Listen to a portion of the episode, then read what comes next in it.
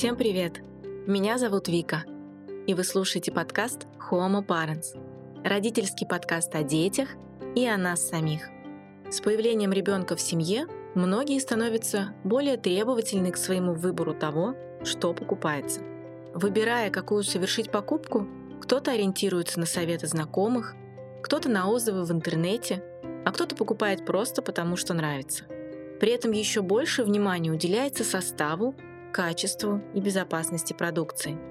Со стороны государства требования к качеству детских товаров тоже довольно высокие. Выпускаются в обращение на потребительский рынок только те товары, которые соответствуют нормативным документам и техническим регламентам. Очевидно, что быть производителем детских товаров непросто. С одной стороны, высокие законодательные требования к продукции. С другой – избирательный подход родителей и желание самого лучшего для своего ребенка. А учитывая, что ассортимент производителей растет с каждым годом, выделяться становится все сложнее. И так здорово наблюдать, когда бренд детских товаров делает не только качественную продукцию, но и красивую, стильную. Таких брендов немного, и об одном из них мы сегодня поговорим. В гостях у меня пиар-менеджер компании Happy Baby Виктория Чуб. Приятного прослушивания!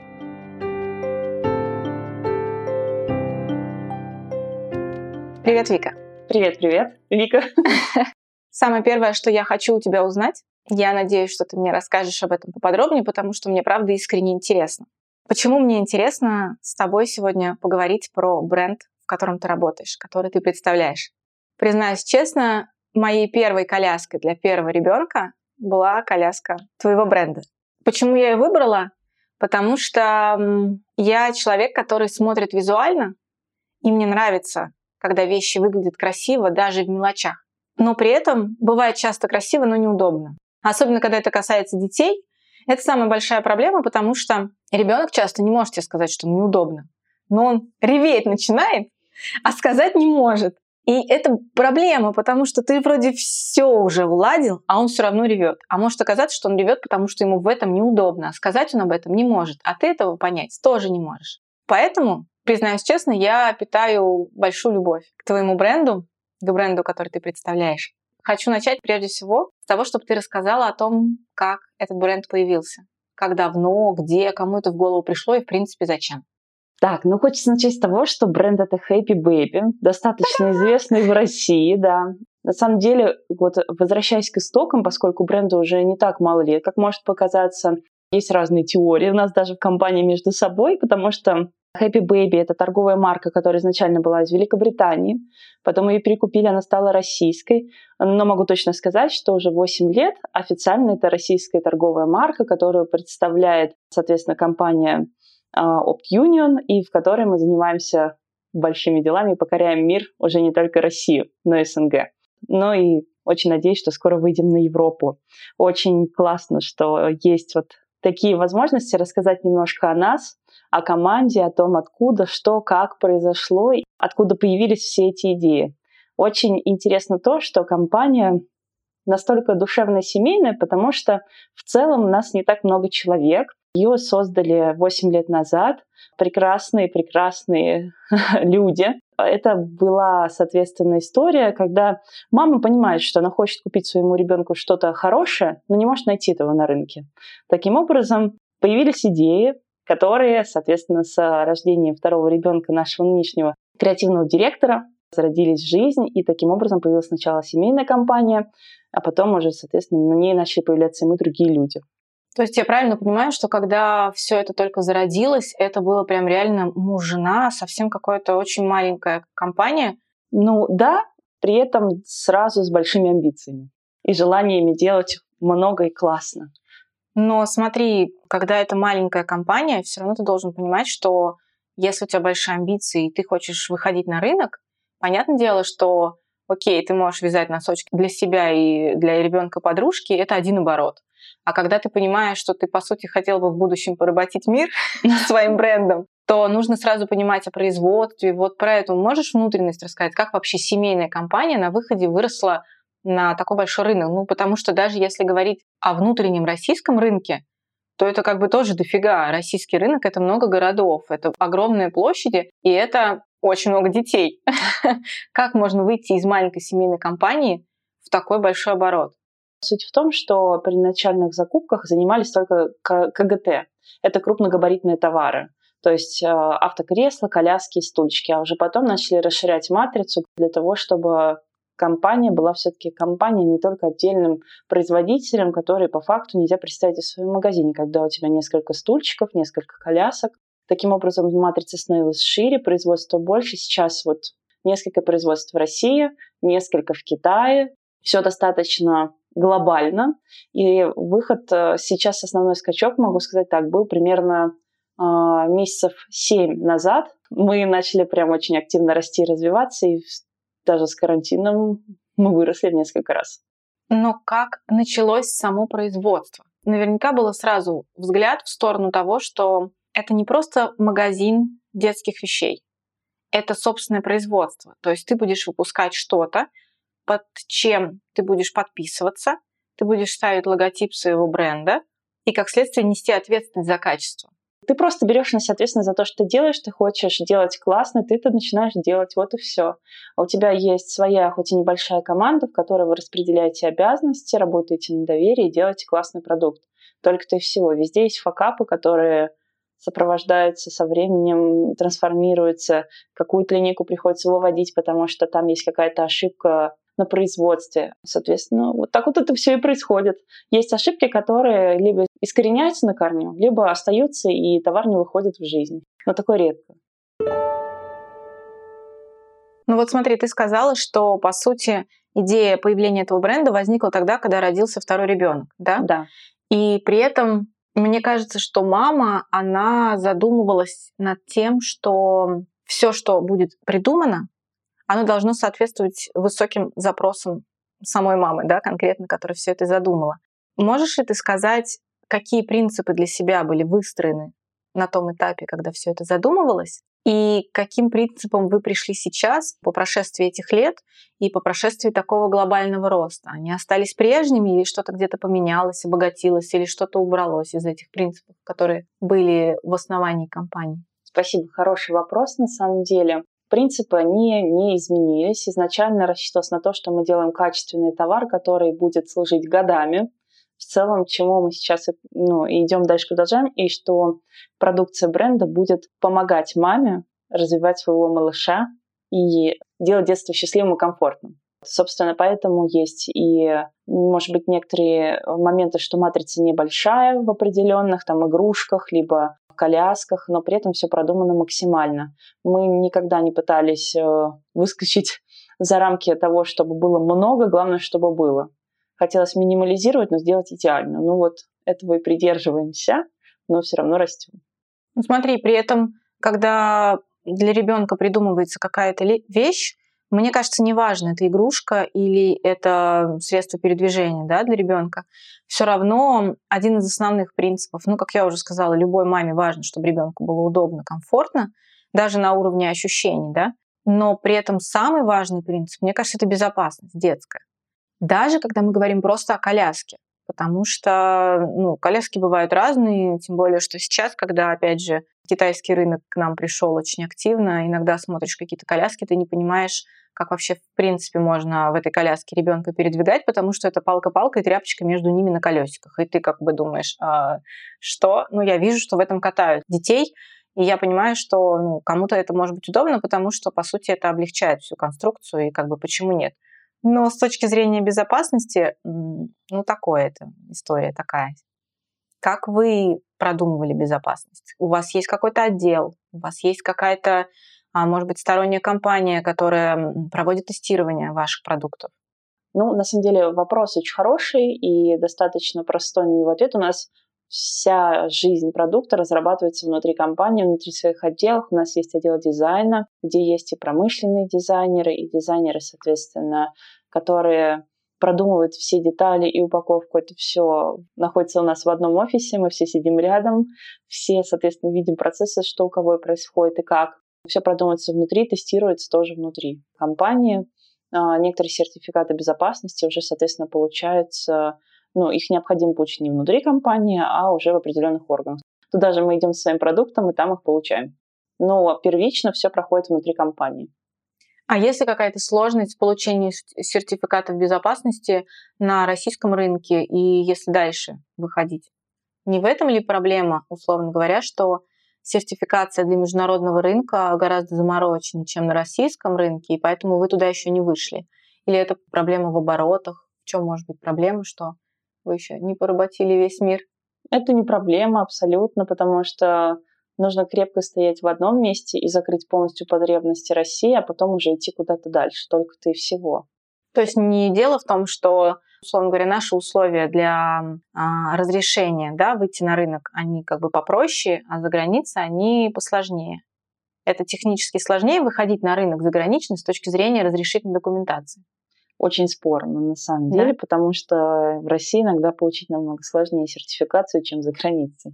Там будет очень много бумажек, подписей, кабинетов, этапов, в то время как а, на заграничном рынке ты точно знаешь, что тебе нужно сделать, в какой момент и как. Вот, так что нет, дело не в этом. Просто мы сейчас не совсем справляемся со своими потребностями на российском рынке. У нас есть дефицитные товары, которые мы распределяем и деремся между отделами для того, чтобы это досталось хоть немножко нам. А если выходить на международный рынок, то это нужно и еще больше производить. Соответственно, производство тоже не может по щелчку пальцев сразу взять и делать на тысячу кроваток больше. Но это просто невозможно, каким бы оно огромным и классным не было.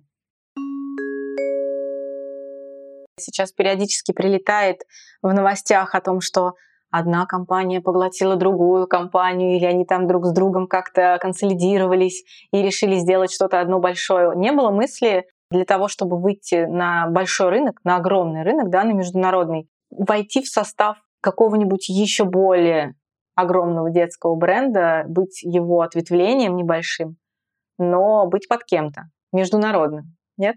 Нет, неинтересно. Мы все сами можем. Зачем нам? Какие вы крутые. Под кого-то заходить для того, чтобы выйти на международный рынок. Просто всему свое время. И сейчас с карантином, который был у нас весной, с пандемией, не лучшая идея сразу вот так когда даже не можешь поехать на подпись документов куда-то, но это усложняет жизнь, и сейчас нужно спокойно, крепко стоять на ногах в России, чтобы дальше потом спокойно выходить на международку.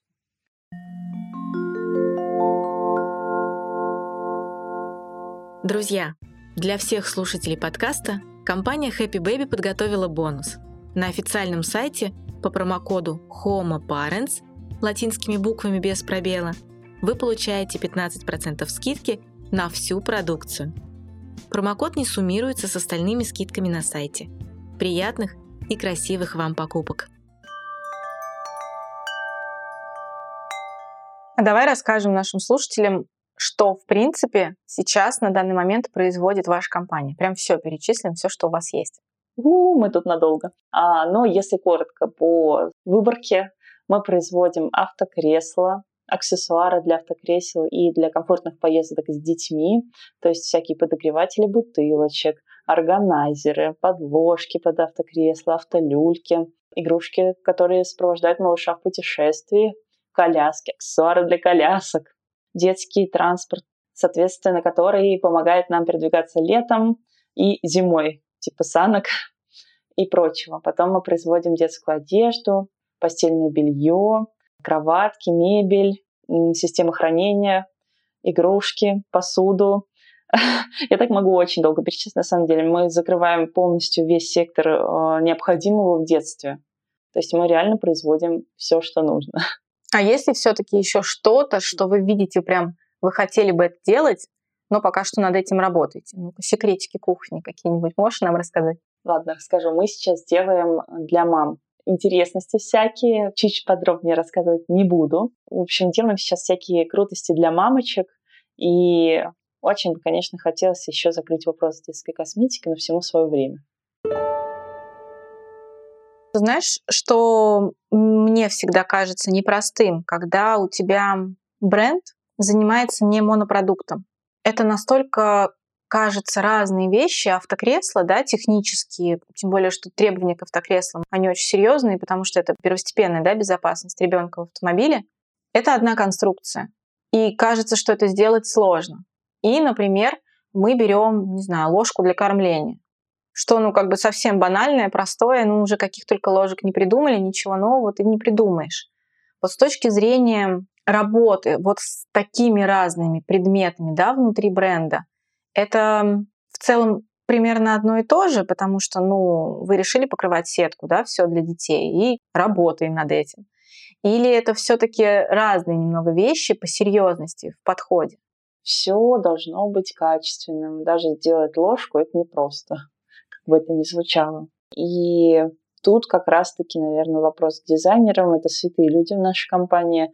У нас не самый большой штат, но при этом ребята выкладываются по полной. Они продумывают все детали, переделывают, к нам приходят образцы, мы переделываем еще раз, смотрим, чтобы все прям было, правда, идеально. Вот. По сложности это ко всем позициям из матрицы отношения серьезные. Нет такого, что «а, ложка будет у нас такая», подумаем над колясками, ребят. Нет, такого нет. Вот, кстати говоря, про работу дизайнеров. Мне кажется, что вот ты смотришь, иногда заходишь, да, там в детский магазин, и те же ложки, ну, в принципе, в ложке сложно что-либо новое придумать, да, ну окей, детская ложка, мы можем там подумать о материале, о том, как она там меняет температуру, да, там темнеет, светлеет. Но в целом, насколько сложно вот сейчас, да, в 21 век, когда уже, ну, столько всего придумано, придумать что-то такое, что тебя бы отличало на рынке, даже не обязательно, что это какая-то там ложка с двумя черенками, условно, а чтобы это отличало путем того, что это зацепляло взгляд. Ведь хочется чего-то не банального, отличаться от других. Ой, как важно, чтобы тебя еще при этом понимали. Ты это можешь сделать для себя, и ты это сделаешь классно, но это не поймут, потому что это очень необычно. Тебя это будет выделять, все посмотреть, о, да, классно, и не покупать. Собственно, везде нужно знать меру. Ну вот а как дизайнеры сейчас умудряются что-то новое придумывать. Ну, ты говоришь, у вас классные дизайнеры, да, святые ребята, которые, ну, как бы в эпоху, когда, кажется, придумано все, еще что-то новое придумывают. А можешь рассказать их внутреннюю кухню, как, в принципе, происходит работа над какой-то новой идеей? Могу рассказать то, как это вижу я, угу. потому что у нас все-таки, скажем так, разный пул обязанностей. Но есть такой момент о том, что у нас есть выходы коллекции, которые выходят каждый год. То есть это обычно зимняя коллекция, летняя коллекция, сезонные истории. Это все, что стабильно появляется каждый год. И есть позиции из этих коллекций, которые будут выходить на регулярной основе, они имеют бешеный спрос, их никогда не хватает, даже с увеличением объемов, потому что узнаваемость растет, и ты не можешь предугадать, что из этого зайдет лучше, а что останется у тебя в коробке лежать на складе. И, соответственно, ребята продумают основную матрицу, которая у них есть, которая является из года в год прям супер топ. И нее немного иногда менять дизайн. Иногда дизайн не меняется, так как это идеальная золотая середина, и ничего менять не нужно. Такое тоже бывает. Мы собираем обратную связь всегда от конечных покупателей, от мам. Что не хватает? Чего бы вам хотелось видеть? Ну, регулярно. И получают обратную связь на протяжении какого-то времени. Мы анализируем чего нам предложили люди, которые в этом нуждаются здесь и сейчас. От этого списка, соответственно, отсеивается то, где предложений этих было не так много. Далее из этого списка мы еще смотрим по своим возможностям и в итоге формируем матрицу, которую можем делать. Далее ребята уже собираются между собой, делать разработку макетов, дизайнов, цветов, по там каким-то цветовым решениям иногда у нас спрашивают у маркетологов, я работаю в отделе маркетинга и пиара. А иногда, соответственно, мы просто видим уже конечный продукт, когда уже приходит образец, либо еще не пришел образец, но ты видишь уже его зарисовку.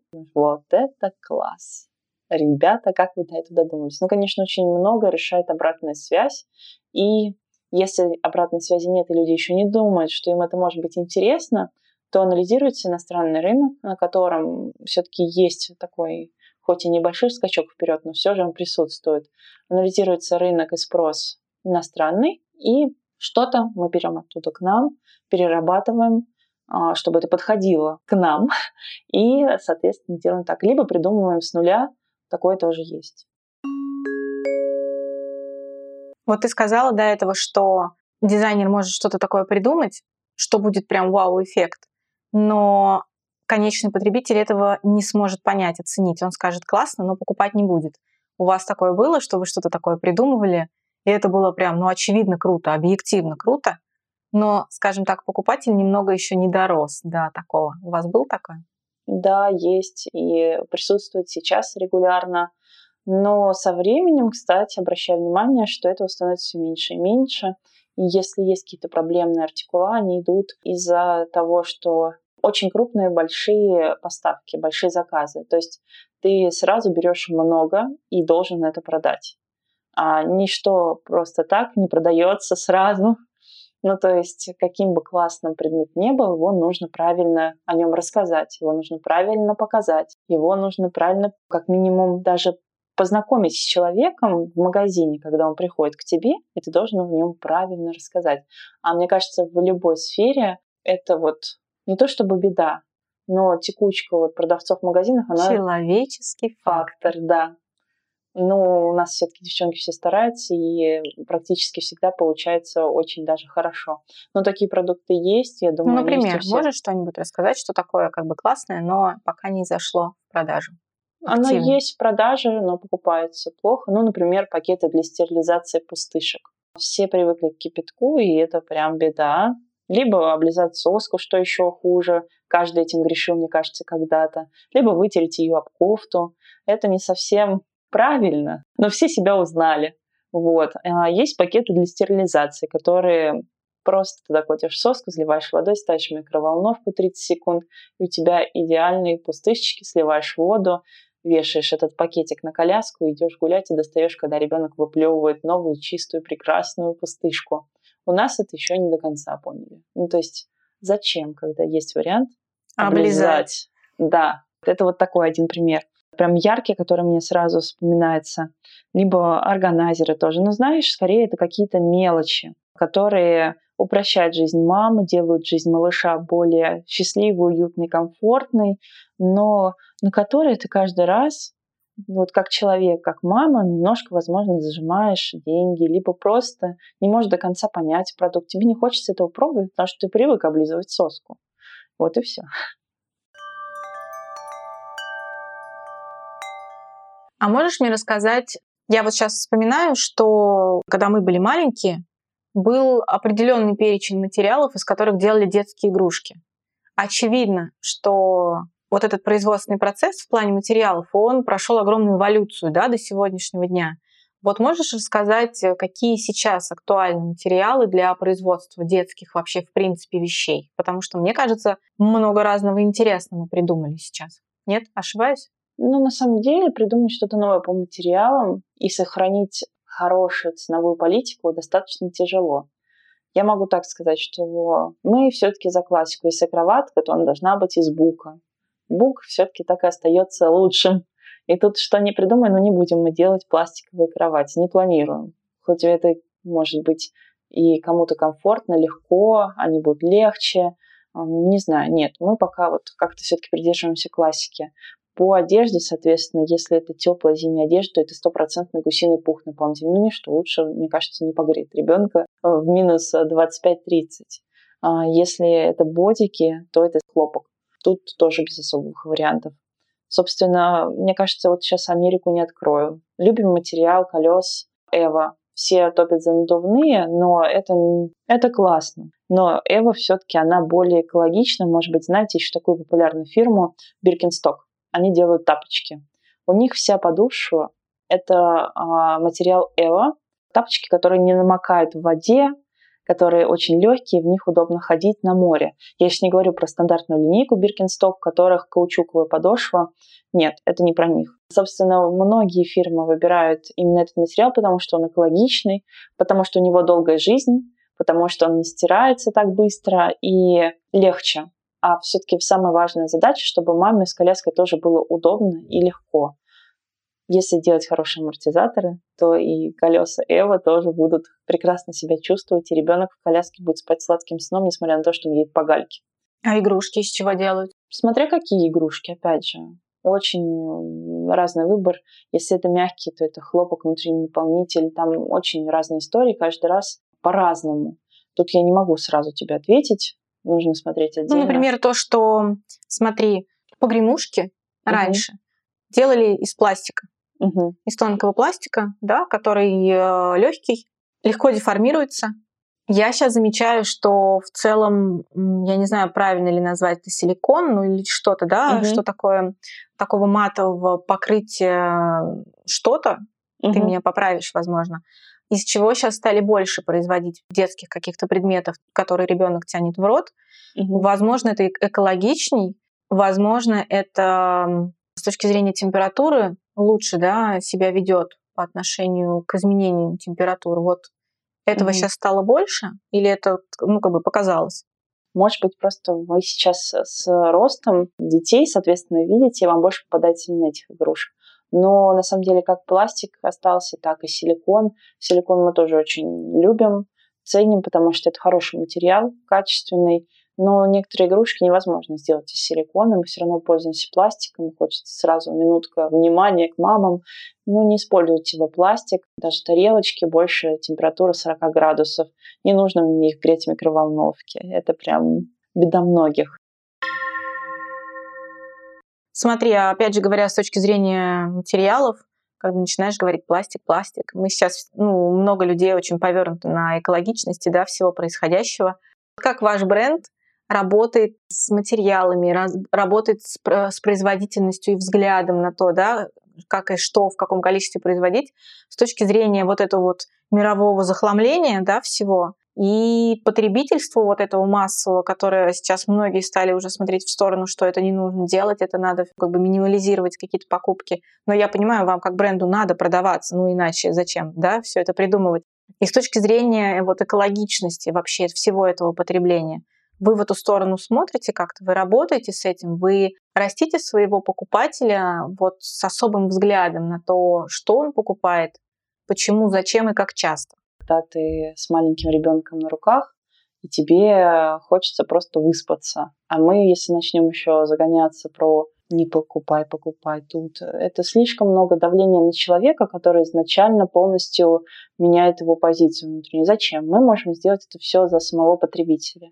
Просто произвести комбинезон трансформер от нуля до четырех, а не кучу всего. При этом сделать, может быть, цену чуть выше, но при этом тебе не придется париться, что ты должен каждый сезон что-то переубирать. Мы смотрим вот с этой стороны. Мы за экологичное потребление, но при этом мы не стараемся давить на кого-то, мы просто делаем продукт, который бы использовали сами между собой. При этом для тех, кто хочет купить комбинезон конкретно по росту ребенка, мы их тоже делаем, просто чуть меньше, больше трансформеров. Вот и все. Касаемо игрушек, что тоже было не единое применение того, что вы купили, и ребенок поиграл с ним 15 минут, и все ему теперь не интересно. Стараемся все-таки думать над тем, чтобы игрушка была интересна чуть дольше. Ну и какие-то новинки, изменения у нас происходят только там, может быть, в цветовом решении часто. Мы не меняем саму позицию, но меняем цвет. Плюс нас, скажем так, не так тревожит вопрос того, что скажем так, длина жизни одного покупателя у нас короткая, потому что мы производим товары для деток от нуля до 4, максимум 5 лет. Дальше рождаются другие дети, и потом другие. И тут вопрос того, что все равно потребитель будет. Я замечаю, что в разное время рынок детских товаров, он немного меняется. Одно время условно модно или интересно как производителю, так и покупателю одни вещи, одни цвета, одни какие-то характеристики да, у предметов. Вот сейчас вы заметили, какие тренды в детских вещах, не буду говорить конкретных, mm-hmm. возможно, ты это как-то по группам разложишь. Какие mm-hmm. тренды ты наблюдаешь сейчас? Я вижу то, что минималистичные цвета все-таки лидируют. Это вот факт. Есть то, что мы заказывали достаточно давно, производили, и были небольшие остатки яркости, они так и есть при этом аккуратные цвета сметаются с полок на раз-два. При этом мы стараемся, чтобы эти нежные цвета были еще хоть немножко яркими, потому что для детского развития это важно. Собственно, на любой продукт будет свой потребитель, но я больше вижу тенденцию к тому, что минимализм, пастельные оттенки — это вот прямо сейчас фетиш многих. Еще вижу изменения в ту сторону, что люди хотят использовать один продукт все-таки дольше, чем там один год, как кроватку, люльку можно использовать по факту полтора-два года. Но все смотрят в сторону того, чтобы было расширение, чтобы использовать ее до 7 лет. Вот такая еще есть история. И поэтому вы придумываете трансформеры? Да. Ну и наши кроватки тоже вот практически все расширяются, и их можно использовать тоже до 7 лет. А с точки зрения игрушек, какие детям сейчас больше покупают? Тут на самом деле прям таких глобальных изменений нет. По развитию человек маленький, как он развивался, ничего не изменилось. То есть все равно все этапы развития примерно у детей одинаковые. И тут в детских игрушках а, для младенчиков ты не можешь отказаться от ярких цветов, как минимум, потому что для их развития это нужно. Какой толк делать деревянную игрушку, которая будет мега экологичной, возможно, мега привлекательной внешне, не будет привлекать внимание ребенка, а будет классно смотреться на фотографиях. Нужно же ведь думать немножко по-другому. Если для деток постарше, можно поиграть с цветами, чтобы это было и для мамы приятно, не вырви глаз, и для малышки, малыша комфортно в плане игры и функциональности, то с малышами, с малышами совсем это чуть тяжелее. И там ты все равно думаешь в первую очередь о том, что это должно развивать, должно помогать маме. Поэтому мы все-таки стараемся, чтобы эти игрушки, они практически не меняются. Возможно, мы что-то добавляем, но старое уходит редко. А с какими трудностями столкнулась ваша компания просто потому, что она занимается детскими товарами? То есть ей нужно удовлетворять интересы и потребности такого, я бы сказала, очень требовательного покупателя, как родители. Потому что родители, мне кажется, ну, любой родитель хочет для своего ребенка всегда самого лучшего, качественного, классного. Мы с ним живем с самого начала мы с ним дружим, поэтому сложности у нас в этом вопросе нет на самом деле, потому что ты изначально думаешь о том, что ты должен сделать хорошо, ты должен сделать лучше. Поэтому ты сразу на этапе разработки отметаешь какие-то варианты, которые абсолютно ты бы не купил для своего ребенка. Ты это понимаешь, что просто этого не делаешь. Вот и все. Ну, то есть вообще ничего сложного нет в работе? В том, что вы работаете с малышами, с мамами? Мы просто стараемся думать о том, как было бы комфортно нам. Так что бы купили мы? Мы с тобой много говорили о том, что такое быть производством, что такое делать что-то для мам, для детей, чтобы детство было комфортным, красивым, приятным и благополучным в плане одежды, игрушек, там, еды.